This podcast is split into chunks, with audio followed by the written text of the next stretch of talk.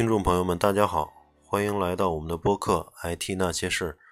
今天是第五十九期，呃，我们来聊一下，呃，乐视，呃，这个风口浪尖的公司，最近出现了一些媒体的报道和，呃，包括贾跃亭自己也给全运体员工发了一封邮件，也说了自己公司资金链的一些问题。然后我们。呃，之在聊乐视之前，也先聊一下这个美国大选的相关的一些呃看法和理解吧。呃，在这之前，先呃还是先说一下我们的呃播客节目《IT 那些事儿》，首发于荔枝 FM。呃，可以下载荔枝 FM，搜索《IT 那些事儿》来关注我们。呃，我们的在荔枝 FM 的粉丝已经有了五千七百多人。呃，累计播放呃达到了三十三万多人次，呃，在这里再次感谢大家的呃关注和支持。嗯，另外我们的播客同步发呃同步嗯会发送到呃苹果手机的 Podcast，嗯，在那个苹果的自带的应用 Podcast 里面也可以搜索“ “IT 那些事儿”，关注我们，嗯。好，那我们先聊聊这个美国大选。嗯，可能已经过了去了几天，讨论美国大选的这个文章和呃这个音频也很多。嗯，因为大家都还是比较惊讶于，就是最后呃这个结果是特朗普给当选了。呃，之前这个大家认为，呃，不管怎么说，不管这个两个人的实力有多么接近，但是大家还是会选择希拉里的，因为希拉里有呃很多二三十年的这种从政的经验，呃，又得到了广泛的支持，不光是媒体啊，还有精英啊，等等等等，所以，嗯，特朗普这个房地产商，呃，没有任何的从政经验，嗯。很多人不太相信他有可能去获胜，但是美国的这个呃大选制度就是这样，就是能够得到越最更多的民众的支持，呃，可能看似不合理的这个结果也也有可能出现。这次就是出现了一个逆呃这个这个逆转。可能跟呃这个最后投票的那个前几天，希拉里这个邮件门又爆爆出来，会有很多关系，呃，让大家觉得希拉里虽然从政经验很多，但是是一个政治老油条，呃，会拿国家的一些利益去去呃暗箱操作。嗯，所以大家也不是太信任这个希拉里。另外，这个民主党，呃，这个奥巴马当选了这个八年，并没有给美国带来了很大的变化。嗯，所以现在在底层民众看来，呃，他们相信，他们只想要一个结果，就是变化，change。所以，呃，这个特朗普呢，在竞选中用的很多口号啊。很极端的一些话都得到了底层民众的支持啊，比如说他说，嗯，要在那个墨西哥和美国这个这个之间要建一堵墙啊，挡住非法移民啊，因为说墨西哥过来的人都是呃都是那个毒品贩子和这个强奸犯，都是非常坏的人，所以这种话都是很有呃这个种族歧视的。意意思的，还有在，呃，还有说美国要去对，呃，中国和墨西哥对它的进口产品这个征收高额百分之四十五的高额关税，啊，然后这这个就要退出 TPP 啊、WTO 这些国际贸易组织，这都是极端，呃，这个反国际化的一些或一些言论。呃，是一些这个贸易保护呃主义的一些一些言论，但是他却迎合了一些底层民众的这个想法吧。因为确实美国失业率也比比较高，特别是在一些传统的工业城市，嗯，像底特律啊，像那个匹兹堡啊这些当时的汽车城啊，现在失业率已经达到了百分之四十多，所以很多底层民众觉得生活越来越艰难。没有看到往好的一方面转，而很多呃在国际化取得了巨大利益的呢，反而是一些像硅谷啊，像一些这个华尔街的这些精英们，他们就是随着国际化的发展，他们可以把工厂放到呃亚洲，放到这个中国，放到一些东南亚一些更便宜、人力资源更便宜的地方。呃，去生产产品，然后在全球呃销往全球，取得这个利益最大化，但是呃，却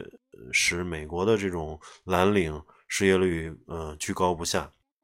然后呃，特朗普这个他的言这个主张就是把呃很多跨国公司的这种职位呃给他们一定的这种嗯税收的呃这种呃补偿吧。税收的这种政优惠政策，让他们去呃迁回国内，呃，然后提供更多的岗位给这些底层民众，所以得到了很广泛的支持。嗯，这个特朗普最后竞选成功呢，也是嗯引得全世界一片哗然吧。很多这个这个金融市场也受到了一些影响，像当天呃美国这个股票。还有这个亚太啊，包括日本啊，包括欧洲啊，这个都嗯都跌跌幅很大，然后黄金和白银都有呃这个大额上涨，大幅度上涨，但是后来几天这个稳定下来了，就说明嗯大家对他嗯当选并没有嗯嗯就是只是在当天释放了一点。呃，压力吧，呃，后面并不会觉得美国会有太大的变化，嗯，但是不得不说，就是这样一个总统上来，对很多方面还是有很大影响的，嗯，我们来下面来，呃，根据我个人的了解，呃，看到一些，嗯，国内外的一些资料吧，哈，然后去谈一谈我的看法。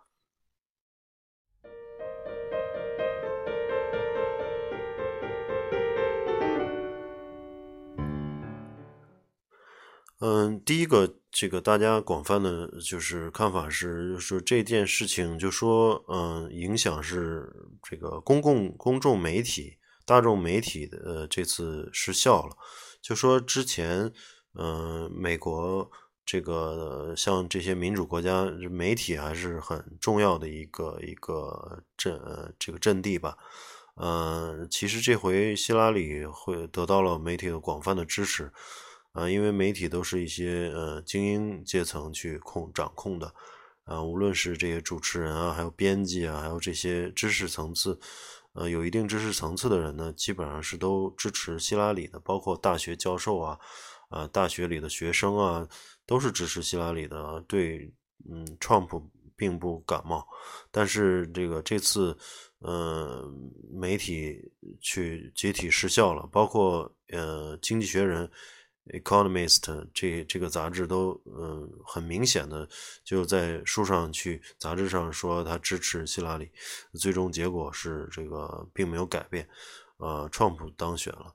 嗯，但是这这次去这个很多人都去评论，呃，互联网起了很大的作用，就是在 Twitter 上，呃，这个是一个呃类似微博的一个一个呃社交网络。上面 Trump 的这个支持者比呃上也不能说是支持吧，支持者就是粉丝 follower，呃他的这个关注者呃比希拉里还多两百多万，嗯，所以能看到他在这个广泛的民众中间还是有很高的这种关注呃关注率的，嗯，然后他会在社交媒体上发一些很呃夸张的言论。呃，甚至有些人说他满嘴放炮，但是却引引引得了很广泛的关注和这个广泛的讨论。而希拉里呢，是一个，呃，很中庸的吧，很传统的这种政治人物。然后，嗯，所以他并没有引得这个特别的这种关注。嗯，第四。嗯，第二个就是这个，呃，影响就是，嗯，大家把这个特朗普当选和这个英国脱欧都联系起来，就是说这现在是西方民主国家民粹主义抬头的一个一个一个趋势吧。呃，民粹主义实际上就是呃，这个由人民普选啊来去做一件事情，但是民粹主义很容易引起这个集体偏移，就是大家都很冲动，然后一窝蜂的去干一件事情，但是不一定是对的，嗯，并不一定是理智的。嗯，当时英国投投投完票以后，然后很多人都会有反悔嘛。呃，这个就是因为民粹主义的一些一些呃反面吧，包括当时的这个德国，呃，纳粹也都是这个，包括日本的军国主义，其实也都是民粹主义的呃影响。呃，第三个呢，就这件事情会呃让长久以来的这个政治正确呃受到这个挑战。因为呃，很久以来，美国都呃在，特别是在政治场合，都会说一些中庸的话、政治正确的话，呃，会保护各种这个种族，呃，然后特别注意这个不能种族歧视啊，不能有这个呃这个对女士的歧视啊，不能有对这个同性恋的歧视等等等等。但是，嗯，这个特朗普就是一个逮。逮谁骂谁的一个人，他而且还侮辱女性，嗯，之前也爆出他的那个那个语音片段，但是依然没有呃影响他的当选。就是说，这个美国人可能已经厌倦了这个政治正确，嗯，因为像嗯，比如说黑人问题，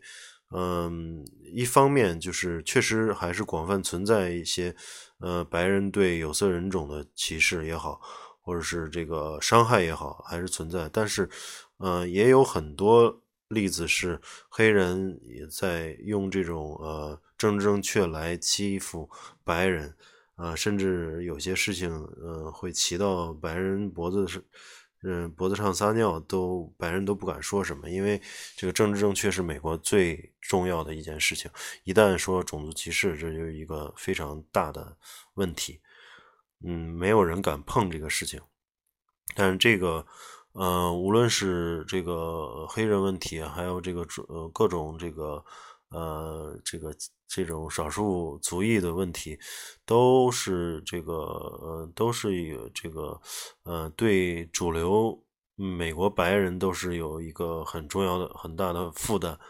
所以这个嗯政治正确可能会去。呃，这个长长期以来的这个政治口号可能会受到一些影响。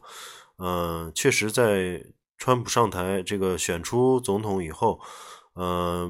就说有据媒体报道，全国各地出现了很多呃，这个这个歧视或者说是这个羞辱呃非非美国白人的这种情况出现，就是呃。呃，大家都开始去鼓吹，呃，也不是说大家吧，少数人极端的人都会开始鼓吹，呃，pure American 的这种概念，就是纯中美美国人。然后甚至有些人在家里挂出了那个呃三 K 的这个旗帜，嗯，就说这个川普是，嗯，川普是纯美国呃白人的这代表，然后去美国不希望在。有这个外来这个移民的这种这种呃影响，不欢迎外来人，所以很多这个呃非美国白人在最近的一段时间里受到了这个侮辱吧。呃，后来嗯有记者采访这个 Trump，就对这个问题怎么看？他说：“如果我说话有用的话，呃，Please stop it，就是说大家停止这样子。”因为这不是美国的这种呃，这美国的自由精神，嗯，这个可能是也是他种族问题，也是他上台以后需要亟待去解决的一个问题。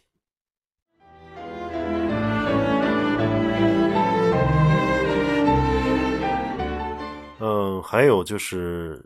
嗯，就是特朗普他。呃，他的这种政治理念是比较收缩的，就是说不愿意美国再去当世界警察，满世界的去管别人的事儿啊。他希望去收缩回来，去把美国自己去治理好。因为确实美国，呃，也出现了很多这样那样的问题，呃，而是去出去当世界警察会，呃，会花很多钱。嗯，我查了一下，像伊拉克战争，美国花了八千亿美元，嗯呃，而阿富汗和伊达伊伊拉克整个这这这个十几年的这种花费达到了六万亿美元，六万亿是非常大的一个数字，呃，用现在的汇率就四十多万亿人民币。呃，其实，呃，中国，你想，中国前几年经济刺激政策大幅，嗯，这个大力投入基础基础设施建设的时候，才投入了这个四万亿，加上地方政府的配套，可能有十万亿。但是美国为了这个这两场战争，啊，就花了四十多万亿。嗯，但是这个美国确实，呃，这个自己还有很多问题没有解决。嗯。但是，呃，当世界老大就是这样子，就是很多小弟都等着你去，呃，扶持或者帮助，所以管你叫大哥。呃，你如果是，嗯，不不去到处去管这些事儿的话，很可能以美国的影响力会弱化。嗯，而这个川普。Trump 他就是主张呃收收缩战线，然后去管好自己的事情，然后包括日本和韩国这些盟国，他希望这个要么你去给钱，要么你去自己负责自己的防务。呃，美国将不再去做在这些保护这些盟国方面投入太大。啊，包括这个北约，呃，他主张的在这个这个军事上还是一种战略收缩的这种趋势。嗯，但是，嗯，也有人去忧虑嘛。现在确实有美国的这种其实充当世界警察，所以有些地方局势还可控。但是如果美国真正收缩，完全收缩回去了，各个局地方的局势可能有一些呃大的影响吧。呃，比如说，嗯，韩国没有了美国的保护，那么他会不会自己也会造原原子弹呢？因为呃，这个北朝鲜的威胁是对他影响很大，啊，包括日本，他呃，这个这个，如果要是美国撤出的话，他会不会自己也去发展这个核能呢？这个都是一个未知数。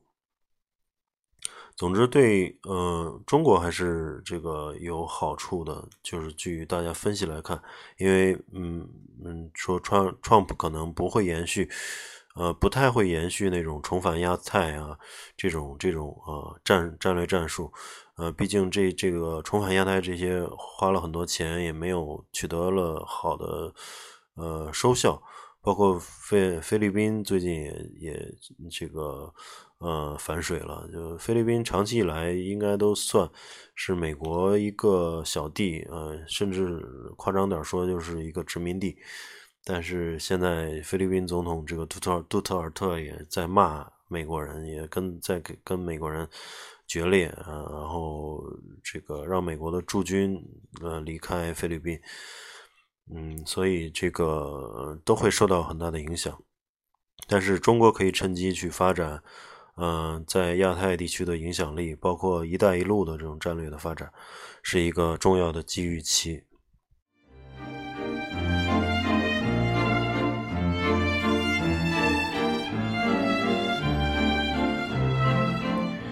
然后创普还这个主张就是，呃，重建基础设施啊，要花五千亿美元，大概三万多亿人民币，去重建美国的一些基础设施。确实，这个是很很值得理解的，因为，嗯，我去过美国待了几个月，美国的机场啊，这个呃高速公路啊，还有一些这个地铁都非常非常呃差。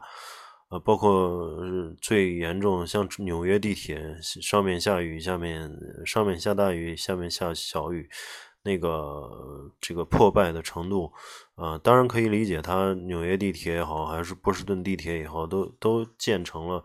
呃，几十年甚至一百年了，呃，而不像中国才呃三十年左右，三四十年，甚至有些城市的地铁才建成十年左右，所以都非常的新。嗯，美国确实这个这个基础设施都已经太老旧了，包括机场都看看起来都跟那个中国的这个火车站、汽车站一样，非常呃差。所以重建嗯，美国这些基础设施也能拉动一些就业吧。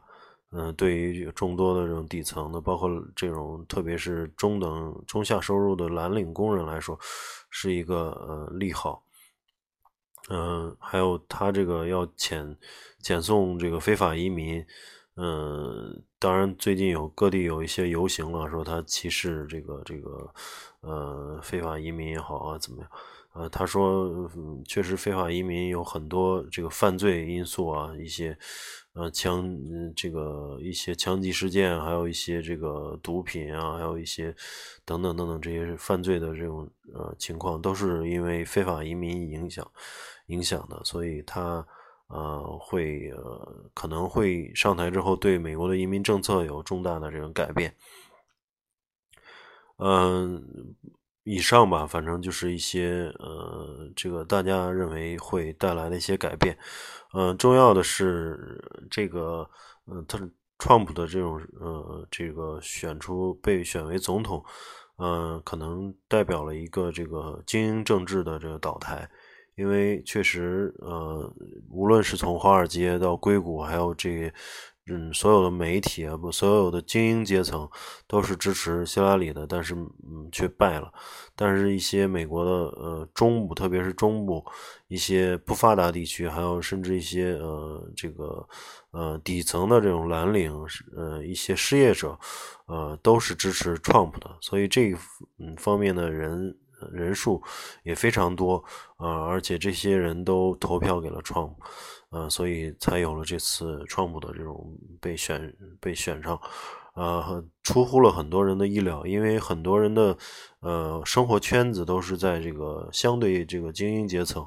所以进这个包括硅谷，呃，很多华人比较多的这个硅谷，包括加州，都是希拉里的票仓。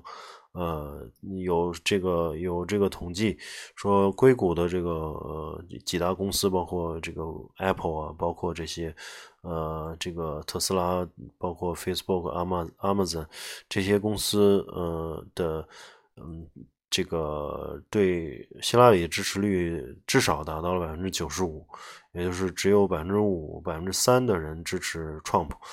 但是这个也没有影响到这个结果。嗯，所以，嗯，可能是美国这个精英政治的倒台，啊，导致这个美国，嗯，被美国这个社社会被，呃，撕裂。现在创普上台，有很多人也游行反对，但是在一些欠发达地区，尤其中部的，呃，农村地区，呃，据说很多人在欢庆，嗯，所以这个撕裂是很严重的，已经，呃，成为了两派。然后，呃，包括在这个白宫，包括在政治场合，呃，有可能会导致这个特朗普的执政很艰难，因为现在来看，没有人支持他。呃，民民主党肯定不支持川普，呃，因为他是共和党人。呃，共和党的这个老大和老二也不支持他，就觉得川普是根本就不是共和党的理念。所以，嗯，他在这种呃国会上，因为美国的政治是这样，就是嗯，总统要想颁布一个法令或政策，呃，需要得到这个国会的这种同意嘛。国会分为上呃这个参议院和众议院，就 Senate、Senate 和 House，嗯，这些参议员们都呃不不怎么鸟这个 Trump，所以到时候很可能他会很尴尬的会被架空。嗯，或者是他当权以后发现很多事情并不能像他在呃竞选的时候承诺的那样去推进，因为下面人没有人去同意他这样做，而美国的这种嗯政治体制又不不会是呃总统这个权力呃一一呃一手遮天的这种呃这种能够随意做任何事情，他会有各种呃约束。嗯，各种这个，呃，各种权力的制约吧，嗯，所以他的执政也会变得比较困难。无论怎么说，反正整个世界会充满了一些不确定性。呃，至于他呃在明年一月宣布呃宣誓当了这个就职总统之后，呃，怎么样去发展，我觉得呃，大家拭目以待吧。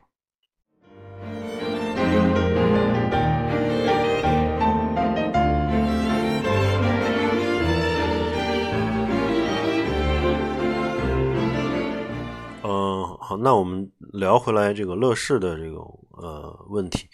嗯，最近甚至有有这个有记者去了美国，因为呃，乐视在美国投资建这个汽车工厂嘛，嗯，是，然后去想做这个电动车，然后去说说是要碾压特斯拉。我觉得这个都是一些痴人说梦。呃，因为嗯，美国现在这个据调。嗯，据记者这个现场调查，呃，这个嗯，汽车制造厂已经停工了，欠了很多，呃，这个欠了很多这个这个这个费用，嗯，包括当地的这个政府的人员说，这就是个庞氏骗局，因为还没有一辆量产车出来，嗯，就说要要达到多大的规模。所以，呃，这个还是有很大问题的，可能资金包括资金链上也都是有一些问题。嗯，乐视，我觉得，呃，嗯，可能从主观一点的这种，呃，感觉上看啊，就是因为，呃，具体它的这个财务状况怎么样，咱们也不能去妄论。呃，只是说，去现在来看，他自己公布的就是手机的这种产业链上出现了一些问题啊，欠款比较多，呃，达到几十亿或者是一百亿。嗯，在整个布局来看，就是乐视确实在下一盘非常大的棋，这个棋呢，很多人也看不懂。嗯，其实它的这种七大生态啊，跟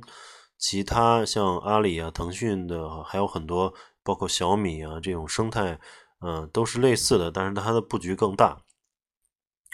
嗯，它涉及的这种业务，呃，就非常多，像那个，呃，嗯，包括有几个这个板块吧，从这个从这个乐视的这个视频啊，包括电视啊，包括手机啊，还有做自行车，还有乐视体育。呃，乐视汽车、乐视金融等等等都有布局，但是我们看，呃，其实阿里也是有很多布局了，呃，包括这个这个视频网站优酷，呃，这个呃，包括它的电商，包括金阿里金融板块是叫蚂蚁金服，还有影视音乐，阿里影视、阿里这个音乐，呃，高晓松是这个这个阿里音乐的头。然后，包括出行啊、旅游啊、阿里旅游啊等等等等，也在有一个生态的布局。嗯，这个简单的说，生态就是把这个大家的这种需求一站式解决掉，嗯，然后让公司的各个板块能够这个互动，然后能够有资源的共享，然后使呃使得这个投资的这个公司的利益最大化。嗯，这个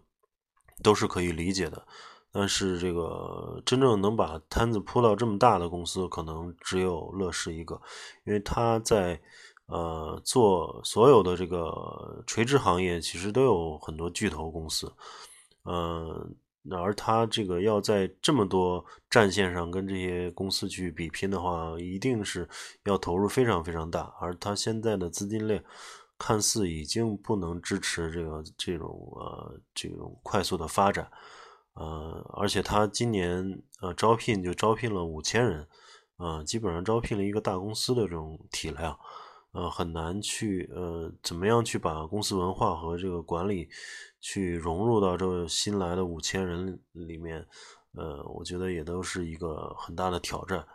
呃，从手机方面呢，有这个华为啊、小米、vivo、oppo 等等等等，包括锤子啊这些手机。呃的这种呃这种这种竞争吧，乐视手机可能甚至连前十名都呃很困难去呃这个进入。嗯，从那个电视上呢，又有很多传统厂商了，包括三星、LG、夏普、飞利浦、创维啊，互联网概念的有小米、联想、酷开等等等等一票对手。所以电视上，呃，这个嗯，乐视有。又又能有所有怎样的作为？呃，这个也也也比较堪忧吧。还有视频网站方面，爱奇艺啊、优酷都是背靠大树，嗯，这个既有优势，很难撼动。然后乐视视频呢，嗯，一直是这个排到五六名。然后内容方面，呃，一些电影公司啊，其实呃，传统的电影公司，华谊兄弟啊、光线传媒，还有这些互联网的这种阿里影业啊，这些进军影视呃内容的，嗯，都会对它形成很大的挑战。嗯，乐视当然最近也投了很多电影，有的还取得了不错的成绩。嗯，但是呃，这块儿。是否能撑得起它的这么大的这种集团的这种体量，呃，是一个很大的未知数。因为，呃，像后来像这个自行车啊、体育啊，呃，包括体育挖了一些这个央视的名嘴啊，刘建宏、呃刘建宏啊、黄健翔啊，还拿下了一些赛事的转播权。但是我觉得，像这个乐视影业啊，还有这个体育啊、自行车等等，都是呃锦上添花的业务。嗯，不足以支撑它这么大的这种投资和这么多的员工的这种体量。嗯，至少其实要他要想去，嗯，在这么多这个七大生态里面，他要把某一个或者某几个行业要一定要做到，呃，这个前三才有可能去，呃，赢得他的这种地位，呃，还有他有稳定的这种现金现金流。啊，其实大家来看吧，就是这些国内互联网巨头，嗯，每一个像腾讯啊、阿里，它都是有一些拳头产品，但是乐视呢，最大的问题就是没有一个呃这个行业做到了这个特别极致，而且他还去现在再去做汽车，呃，厂子还没建好呢，就就说自己要这个干过乐特斯拉啊，这个汽车行业是投资。非常巨大的，已经投了接近一百亿，还有未来还要投非常多的钱，所以在这块烧钱的业务上，不知道嗯乐视还能走多远。嗯，从主观的来说吧，就是国内互联网巨头的产品和服务，呃，比如说像呃爱奇艺啊、腾腾讯视频啊、优酷啊，呃都用，然后呃滴滴打车啊、美团外卖啊。啊，搜索是百度、谷歌，呃，然后手手机用苹果，啊，金融服务呢有支付宝、京东金融等等，嗯，截至今天我还没有用过任何乐视的产品和服务，所以，呃，从这方面来看，就是乐视的产品和服务可能有很多，嗯，很大的可被被替代性，嗯，并没有形成一个这种呃很重的依赖。嗯，所以我觉得它在未来的发展里面可能会有很多的问题要解决，很多的挑战。啊，关于乐视的这种啊这个分析，嗯，我们就先聊到这儿。嗯，感谢大家的收听，哦我们下期再见。